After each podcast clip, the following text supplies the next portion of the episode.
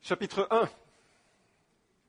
Assuérus est Xerxès par son nom grec. Il est roi de Perse, dictateur d'un territoire immense dont vous l'avez la carte derrière. Il divorce de Vashti, sa femme et la reine, pour avoir refusé de parader sa beauté devant lui et ses militaires au terme d'une beuverie qui aura duré six mois. Il voulait préparer d'ailleurs une revanche militaire contre la défaite de son père.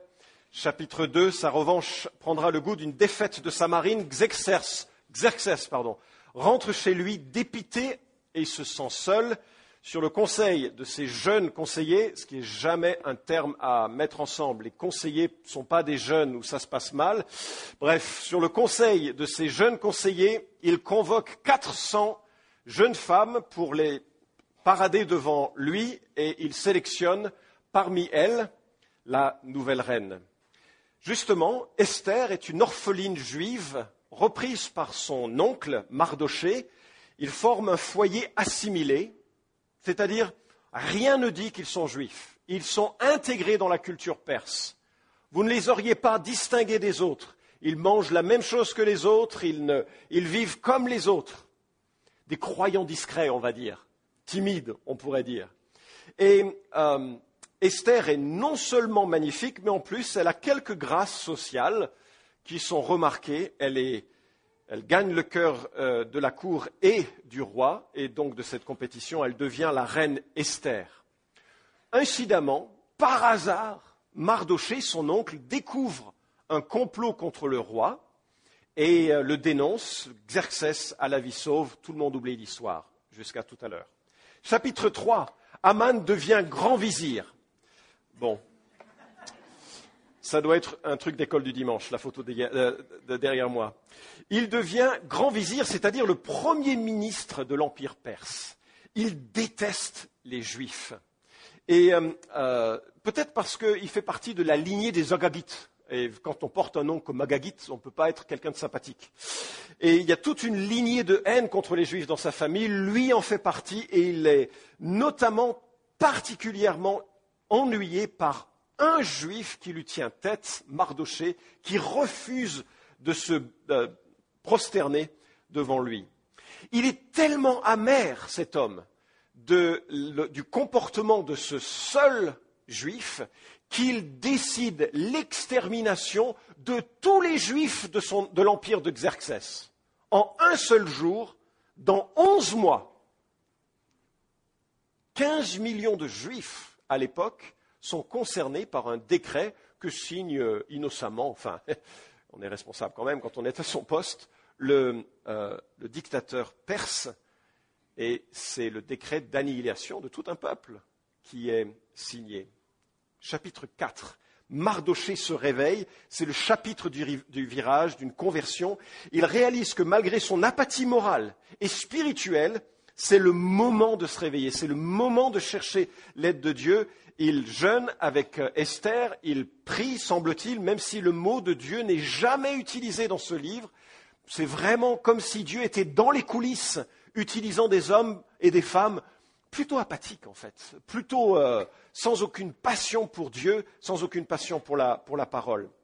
Mais les choses commencent à bouger. Chapitre 5, la tension monte monte, pardon, Esther est une femme jusqu'au bout des ongles. c'est normal, elle a été sélectionnée aussi. Hein. Mais elle est une femme et elle réalise que la puissance féminine réside dans l'influence. La puissance d'une femme est dans son influence. C'est ça qui caractérise, pour le bien et pour le mal, la qualité, en quelque sorte, euh, féminine, me semble-t-il. Vous pourrez le contester, c'est évidemment un raccourci bien, euh, bien périlleux. Mais cette femme décide de prendre un risque au risque de péril de sa vie, le risque est de se présenter devant le roi Xerxès dans son bureau, alors que quiconque se présentait devant ce dictateur un peu imbu de lui-même, sans rendez-vous, était mis à mort. Ça évitait les complots faciles, n'est-ce pas? Et puis ça évitait au roi d'avoir d'être ennuyé par des gens qui, euh, euh, qui viennent se plaindre. C'est toujours ennuyeux quand on est roi, ce genre de situation. Donc ça lui permettait de contrôler sa cour, et Esther, qui n'a pas été chez le roi depuis 30 jours. Donc euh, comprenez que le roi a son harem et qu'il fait comme il veut chaque soir, et comme il veut, bref. Et donc euh, Esther, elle, est isolée depuis 30 jours. Elle n'a aucun lien avec cet homme qui, euh, très imbu de, sa personne, elle se dit, bon, je suis un peu maintenant la, voilà, la nouveauté de la reine, c'est passé un peu à, l'as et, et, c'est pas trop ce qui va se passer. Mais elle prend son courage à deux mains elle demande trois jours de prière du peuple, on, sent vraiment que soudainement elle se, réveille dans son cœur. Dieu ne peut pas nous laisser comme ça. Ce n'est pas possible. Dieu ne peut pas nous laisser comme ça. Alors elle prend le risque de se présenter devant le roi, qui l'accueille, et plutôt que de déverser euh, sa requête, elle propose au roi de venir à un banquet qu'elle préparera pour le soir même et elle demande qu'elle soit accompagnée chez, euh, de Aman. Alors, Aman, lui, il exulte. Parce que non seulement il est devenu le grand vizir, mais en plus, il est invité dans les appartements privés de la reine, avec comme seul autre hôte le dictateur. Vous imaginez, c'est comme si vous étiez invité par François Hollande. Non, non, c'est pas tout à fait la même chose en fait. Je fais pas de politique ici. Par le président de la République, disons, si ça avait été Nicolas Sarkozy, bref, voilà, d'accord, je fais pas de politique. Mais imaginez, vous êtes invité par le président de la République et, euh, son épouse, et voilà, euh, et, puis vous êtes le seul invité, quoi, avec le Premier ministre. Soudainement, vous vous sentez vraiment, vraiment grand. Le roi demande, alors, c'est quoi ta requête? Et euh, la reine fait monter les enchères il dit bah, Reviens demain, je te, le, je te le dirai. Reviens demain avec Aman. Et on, sent qu'il y, y, a quelque chose qui se, qui se passe. Et euh, alors, Mardoché rentre, euh, pardon, Aman rentre chez lui, mais il est. Euh, enfin, vous, vous, imaginez là il a, il a tout, quoi. C'est la promotion ultime, là. Il rentre chez lui, il parle, il convoque ses conseillers pour évoquer sa grandeur. Enfin, il est au centre de, de l'Empire, juste après le roi, c'est un peu dommage, mais il est au centre de l'Empire et puis euh, il, est juste gêné par ce type Mardoché qui est là à ne pas se prosterner devant lui. Alors comme il a le vent en poupe, sa femme et ses conseillers lui disent, bah, écoute, demande simplement la tête de Mardoché. Il trouve l'idée géniale. Donc toute la nuit, il construit une potence qui fait 25 mètres de haut. Et on ne sait pas si c'est une potence qui fait 25 mètres de haut ou si c'est simplement sur un monticule de 25 mètres de haut où la potence est élevée. On ne sait pas non plus si c'est pour une pendaison ou pour un empalement. Excusez, hein, c'est comme ça que les Perses faisaient parfois. Et, donc c'est quelque chose de très violent, très public, pour qu'on puisse montrer qu'est-ce qui se passe quand on refuse de se prosterner devant lui. Petit problème d'orgueil. Hein pas de chance. Dieu règne. Et le duel qui a commencé entre le peuple juif et les ennemis du peuple de Dieu ne fait que commencer. Et Dieu règne. Sauf qu'aucun des acteurs ne le réalise pleinement. Dieu complotait lui aussi pour renverser les complots des hommes mauvais et de leurs démons. On est en train de passer de l'autre côté du complot et de voir comment Dieu va préparer la délivrance de son peuple. Ce matin, nous voyons que la haine de Haman se retourne contre lui, et qu'on ne s'attaque pas impuniment ni à Dieu ni au peuple de Dieu. Mardoché prend de l'ascendance. Alors vous savez que le grand thème d'Esther maintenant, j'espère en tout cas, c'est que Dieu accomplit son sauvetage malgré des gens bien méchants par des croyants bien imparfaits. Et je tire vraiment un encouragement de ce slogan, en quelque sorte, que je vois répété à plusieurs reprises tout au long de ce euh, livre d'Esther, à quel point Dieu accomplit de grandes choses par des gens qui, au départ, sont apathiques, mais qui à un moment donné se réveillent. Il y a de l'espoir. Peut-être parmi nous ici, certains sont, dans cette situation d'apathie spirituelle et qui ont laissé tomber la, priorité, la centralité de, Christ, de la, Bible. Il y a de l'espoir. Dieu peut, malheureusement, souvent, c'est quand on arrive un peu au fond du, trou que soudainement on, réfléchit différemment aux choses. C'est le cas de, Mardoché, c'est le cas de Esther. Et nous allons voir maintenant dans ce, deuxième duel, en quelque sorte, qu'est-ce qui se passe dans euh, ce récit? Je vous invite à ouvrir vos Bibles en Esther, chapitre 6. Il reste quelques messages et euh, de voir comment Dieu renverse les choses, change la donne. chapitre 6, verset 1. Cette nuit-là, donc c'est la nuit du banquet, du premier banquet, Cette nuit-là, le sommeil le fuyant, le roi se fit apporter le livre des mémoires, les chroniques, et l'on en fit la lecture devant le roi. Et l'on trouva la relation du rapport de Mardoché sur Bictan et Teresh, les deux eunuques du roi, de la garde du seuil, qui avaient entrepris de porter la main sur le roi Assuérus. Le roi dit Quelle promotion honorifique a-t-on conféré à Mardoché pour cela? Les gens qui servaient le roi répondirent On ne lui a rien conféré du tout. Mais, dit le roi, qui est dans la cour? C'était Aman, qui arrivait dans la cour extérieure du palais royal pour dire au roi qu'on pende Mardoché à la potence qu'il avait préparée pour lui. Les gens du roi dirent C'est Aman euh, qui se tient dans la cour. Le roi lui dit qu'il entre? On s'arrête là. Une nuit d'insomnie pour le roi. Peut-être qu'il avait trop mangé au banquet d'Esther. Euh, peut-être qu'il était tout émoustillé devant le comportement un peu mystérieux de sa femme et qui dit Oui, j'ai hâte de ce soir, j'ai hâte de ce soir. Je ne connais pas sa personnalité en fait, trop. Hein. Peut-être qu'il était préoccupé par les affaires de son royaume, après tout, c'est un grand territoire. Peut-être qu'il réfléchissait, mais on voit qu'il n'est pas trop dans cette logique. Peut-être qu'il pensait à l'immense fortune promise par Aman, par le décret qu'il avait signé pour éliminer le peuple juif. Peut-être qu'Esther lui avait servi trop de café trop tard, nul ne sait. Mais ce qu'il ignore, c'est que du côté de Dieu, ce n'était pas un hasard. Il ne dort pas parce que Dieu ne le laisse pas dormir. D'ailleurs, il ne sommeille ni ne dort celui qui garde Israël au milieu de nos détresses, au milieu de nos difficultés, le Seigneur règne. Alors, que faire quand on ne dort pas? Certains prennent des cachets, certains attendent le sommeil devant la télé, certains dépriment sur le bonheur des autres affiché sur Facebook, certains tuent leur anxiété ou leur angoisse avec l'alcool, certains rachètent le temps en se consacrant à la prière, certains lisent jusqu'à point d'heure. Et qu'est-ce que fait notre roi? Bien, il demande la lecture d'un livre qui raconte l'histoire de son règne. Certes, cela doit être soporifique. On est loin du thriller. Je trouve extraordinaire ce qui se passe. Il aurait pu demander la visite d'une concubine, faire revenir l'orchestre, exiger un charmeur de serpent de faire ses trucs, demander à l'un de ses gardes de jouer aux échecs, réveiller le sommelier pour qu'il lui apporte un Bordeaux de vingt ans d'âge. Et qu'est-ce qu'il fait? Il prend un livre. Xerxès choisit peut-être le plus assommant de tous les livres à lire, les chroniques de son royaume. Un jour, j'ai demandé à un juriste des conseils sur le droit du travail. En retour, j'ai reçu un cadeau, le guide pratique du droit du travail, 840 pages.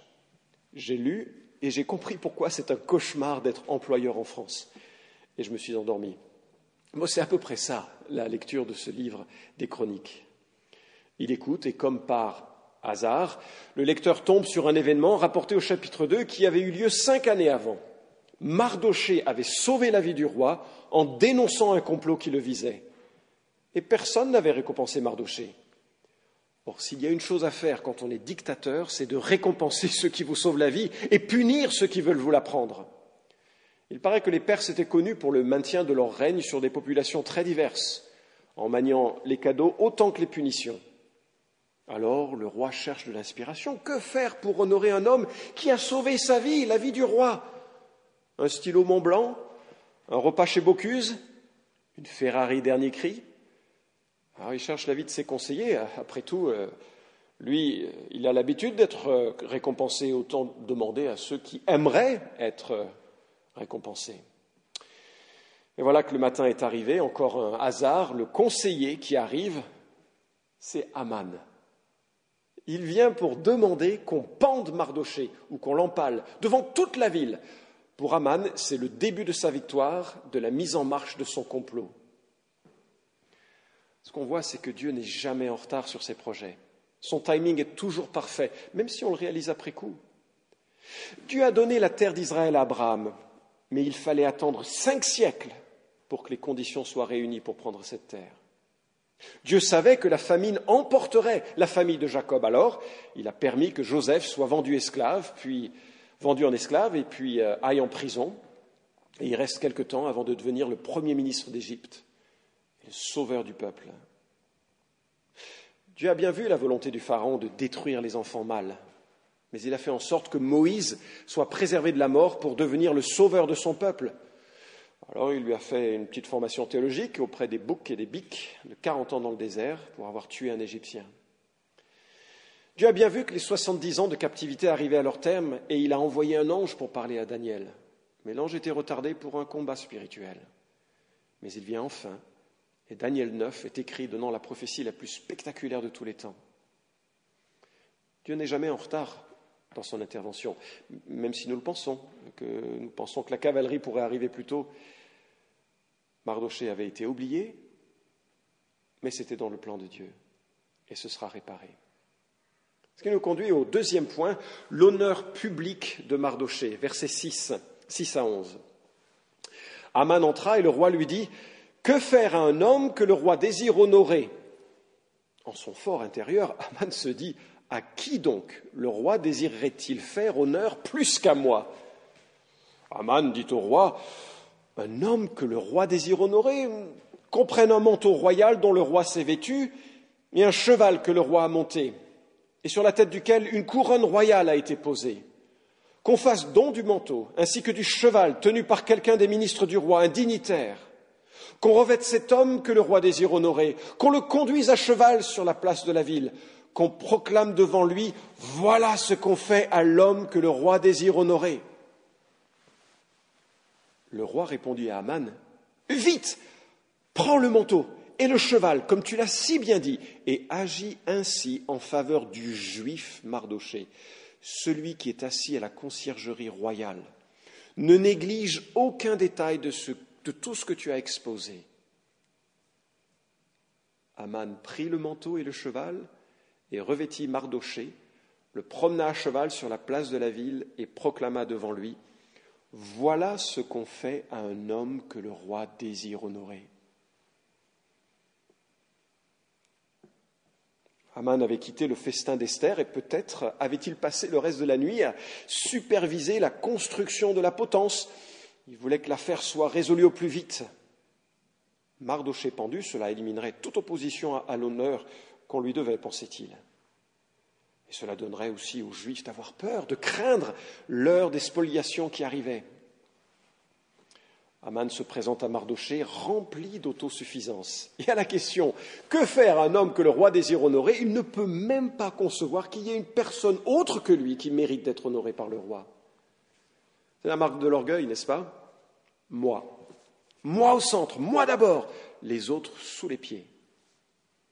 Écoutez les conversations, ceux qui parlent d'eux toujours, qui s'arc-boutent sur leurs exploits, leurs positions, leurs droits, ceux qui, à chaque histoire qu'on raconte, en disent une autre avec eux au centre. On a déjà souligné hein, chez Aman ce trait de caractère et on a longuement parlé des marques de l'orgueil chez cet homme avec euh, le chapitre 5, mais ça me semble tellement important que je, voudrais les reprendre. La marque de l'orgueil se mesure ainsi. Le manque de respect des autres le remplit de fureur. À l'inverse, l'Écriture dit Humiliez-vous donc sous la puissante main de Dieu afin qu'il vous élève en temps voulu. Deuxièmement, il se vante publiquement de ses richesses. À l'inverse, l'Écriture dit qu'un autre te loue et non ta bouche, un étranger et non tes lèvres. Troisièmement, il se vante de sa position supérieure à tout le monde. À l'inverse, l'Écriture dit ne faites rien par rivalité ou par vaine gloire, mais dans l'humilité estimez les autres supérieurs à vous-même. Non seulement il se vante, mais il semble qu'il convoque ses proches dans le seul but de se vanter. Ça me fait penser au film la, folie des grandeurs, hein, Louis de Finesse qui dit à Yves Montand Blaze, mon bon Blaze, flattez-moi. Abdias s'exclame Quand tu prendrais de la hauteur tel, tel un aigle, quand ton nid serait placé parmi les étoiles, je t'en précipiterai. Regardez ce qui se passe dans sa petite tête à Aman. En son fort intérieur, Aman se dit à, qui donc le roi désirerait-il faire honneur plus qu'à moi? Et notez bien ce qu'il demande. La seule chose qu'il demande finalement, c'est une procession en son honneur, revêtue de dignité royale. Ce qu'il demande, c'est le manteau du roi, c'est-à-dire un manteau déjà porté, que le peuple le reconnaisse.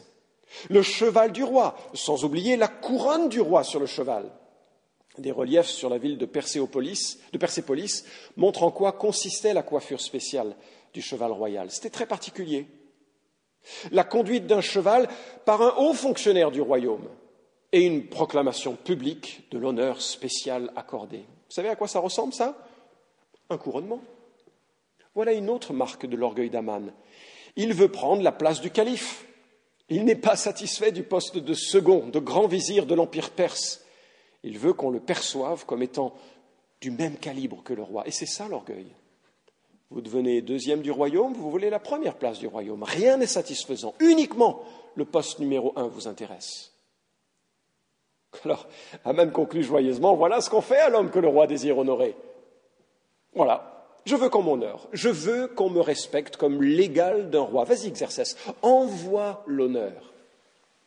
Mais ce qui se passe au verset 10, c'est juste extraordinaire. Vite, prends le manteau et le cheval, comme tu l'as si bien dit, agis ainsi en faveur du juif Mardoché. Vous imaginez la déconvenue de Haman? J'aurais tellement voulu filmer la scène, la repasser. Il a tout préparé pour que Mordecai soit pendu ce matin-là, et maintenant il doit parader en ville. Cet homme-là, revêtu d'habits royaux, quelle chute Quelle chute Aman exemplifie ce que Proverbe 16, 18 affirme l'orgueil précède le désastre, et un esprit arrogant précède la chute. Alors, la parade commence, et ça a dû faire jaser les foules parce que les foules savaient parfaitement que prochainement, à l'instigation d'Aman, ils avaient le droit d'attaquer les Juifs. Et voilà que Aman doit parader ce Mardoché qu'il déteste tant. Vous savez quoi? Le roi révèle la légèreté de son comportement. Il parle de Mardoché comme du juif sans réaliser qu'il a signé un décret d'extermination à leur égard. Alors, j'en connais un rayon sur l'orgueil parce que j'en suis moi-même un spécialiste. Et ce que j'ai découvert dans, mes échecs et dans mes succès, c'est que l'orgueil, c'est un liquide. Si, si, c'est un liquide. C'est-à-dire qu'il passe partout, il touche tout, il remplit toutes les cavités, s'imprègne sur tous les tissus de l'être humain. L'orgueil coule dans nos succès pour nous faire croire qu'on est responsable de ces succès, alors qu'on est au mieux des gestionnaires des talents que Dieu nous donne.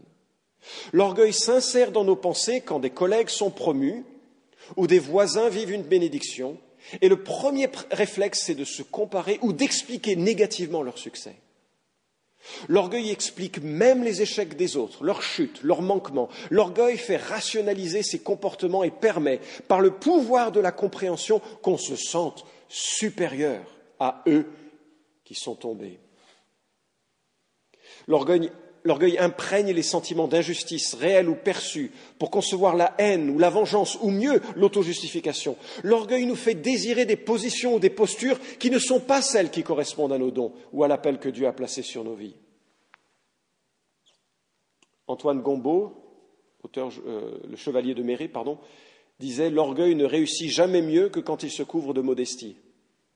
En fait, je ne connais pas Antoine Gombeau, j'ai juste trouvé la citation et je l'ai trouvée très pertinente. Il existe aussi un, grand orgueil qui, consiste à ne pas prendre ses responsabilités, les responsabilités que Dieu veut nous donner, soi-disant par modestie. Des gens restent écrasés, repliés dans leur famille ou leur église, cessant d'influencer là où ils le devraient, soi-disant par modestie. C'est aussi de, de l'orgueil déguisé ou inversé en tout cas. Aman a bu le poison de croire en sa grandeur. Il a voulu s'élever, s'exalter, quitte à écraser ceux qui étaient sur son chemin. La chute est terrible, c'est Mardoché qui est publiquement honoré. Troisième acte de ce chapitre 6, l'honneur futur de Mardoché, verset 12. Puis Mardoché retourna à la conciergerie royale, tandis que Aman se hâtait de rentrer chez lui, le cœur en deuil et la tête voilée. Aman raconta à Zérek, sa femme, et à tous ses intimes ce qui lui était arrivé. Ses conseillers et Zérek, sa femme, lui dirent S'il est de la race juive, ce Mardoché devant qui tu as commencé de déchoir, tu ne tiendras pas devant lui. Ta déchéance sera totale devant lui. Il lui parlait encore lorsqu'ils arrivèrent, lorsqu'arrivèrent les eunuques du roi. Ils s'empressèrent d'emmener Aman au festin qu'Esther avait préparé. Observez bien le contraste le verset 12, puis Mardoché retourna à la conciergerie royale. Vous réalisez? Il vient d'être honoré toute la journée comme l'égal de l'empereur, du moins symboliquement. Et qu'est-ce qu'il fait? Il reprend sa place à la conciergerie, comme si de rien n'était. Ça, c'est l'humilité. On fera parfois l'objet de calomnies, parfois de louanges, mais l'homme qui est à sa place reprend sa place, fait son job. Il ne laisse pas ses, chevilles enflées par une promotion, il ne se laisse pas abattre par un manque de reconnaissance, il fait son job. Il y a un pilote qui a réalisé l'exploit extraordinaire de poser un Airbus dont les réacteurs avaient été coupés par des oies sur la rivière de Hudson, à New York. Héros immédiat. On me dit d'ailleurs que c'est, la seule fois qu'un pilote a réussi à amérir un, avion de cette taille sans qu'il ne se brise en deux. Vraiment un exploit. Lorsqu'on lui a demandé ce qu'il voulait faire, la première chose qu'il a dite, et qui reflète, je crois, une partie de son caractère, juste reprendre un poste de pilote. Mardoché fait partie de ces hommes rares qui savent que la gloire ou la renommée est un parfum qui doit rester à l'extérieur, jamais dans le cœur. La femme de Haman et ses conseillers réalisent que ce n'est pas de bon augure tout ceci. Et la manière de parler de ses conseillers révèle qu'ils prennent leur distance avec lui. Hein. Oula, c'est de la race juive, hein. c'est marrant. Hein on a beaucoup d'amis quand on est gagnant. Alors quand on devient perdant, il n'y a plus personne. Il n'y a plus personne. Il y a quelque chose de terrible ici. Aman rentre et parle à sa femme. Ça vous choque pas? Aman, bout d'ambition et d'amertume, Aman est l'auteur d'un génocide en, cours, Aman prépare l'équivalent de la Shoah, il prépare l'exécution publique et injuste d'un juif, et puis d'un autre côté, il rentre chez lui, il parle à sa femme. D'ailleurs, on remarque une vie conjugale bien supérieure à celle d'Esther et de Xerxès. Zérek et Aman forment un couple, on se dit même les faiblesses, les échecs. Aman rentre chez lui, peut-être qu'il a embrassé ses dix fils. Comment ça s'est passé à l'école? Comment ça se passe dans ta vie? Je ne sais pas, peut-être, probablement il n'avait plus trop le cœur à ça. Comme quoi, hein, l'homme est une création volatile depuis la chute.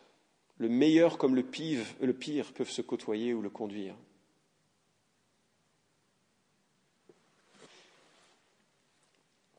Zérek, sa femme, voit, bien les choses.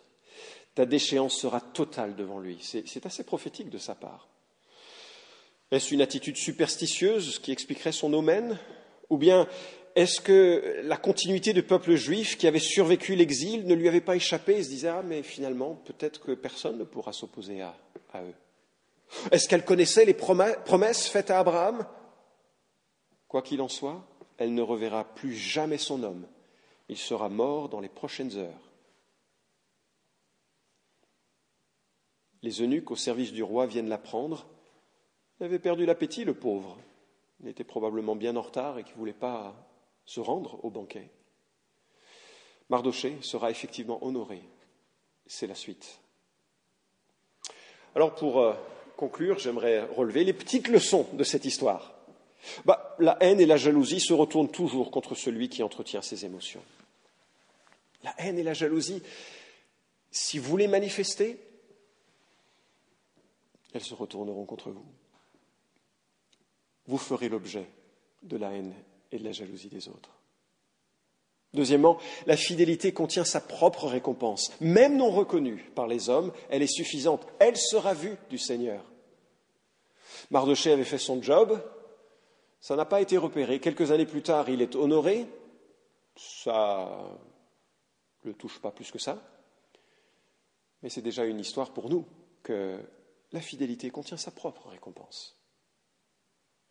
Maintenant, les grandes leçons de cette histoire, ben, déjà, il faut remarquer que Dieu n'est jamais en retard dans son œuvre providentielle. Dieu interviendra au bon moment pour renverser toute injustice. Dieu n'est jamais en retard dans son œuvre providentielle. Il interviendra. Et même si le monde se précipite vers sa chute inexorable, à un moment donné, lorsqu'il semblera que tout espoir soit, soit perdu, Jésus reviendra. Jésus imposera son règne, secourra les siens. L'éternité avec lui commencera. Une deuxième remarque, Dieu règne même dans le détail des événements, dans le choix d'un livre qu'un dictateur va lire dans le choix du timing des événements. Et enfin, je termine avec, euh, et bien sûr, euh, Jésus, le suprême modèle, le seul héros de la Bible, celui qui mérite notre admiration, notre, louange. Jésus est l'ultime modèle d'humilité. Sa gloire reste invisible, mais sa grandeur se mesure à son service. Lui, il lave les pieds des disciples. Lui, il est doux et humble de cœur. Lui, il aime ses ennemis et prie pour eux. Lui, il paye le prix des péchés.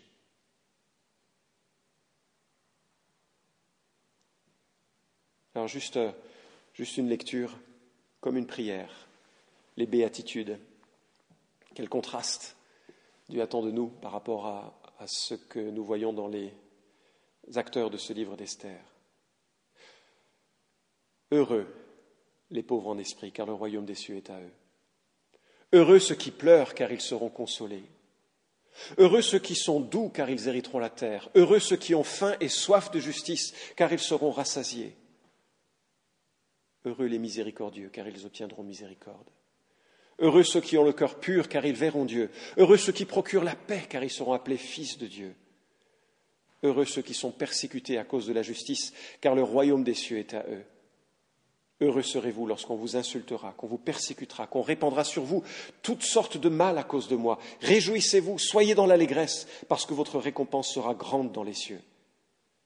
Car c'est ainsi qu'on a persécuté les prophètes qui vous ont précédés.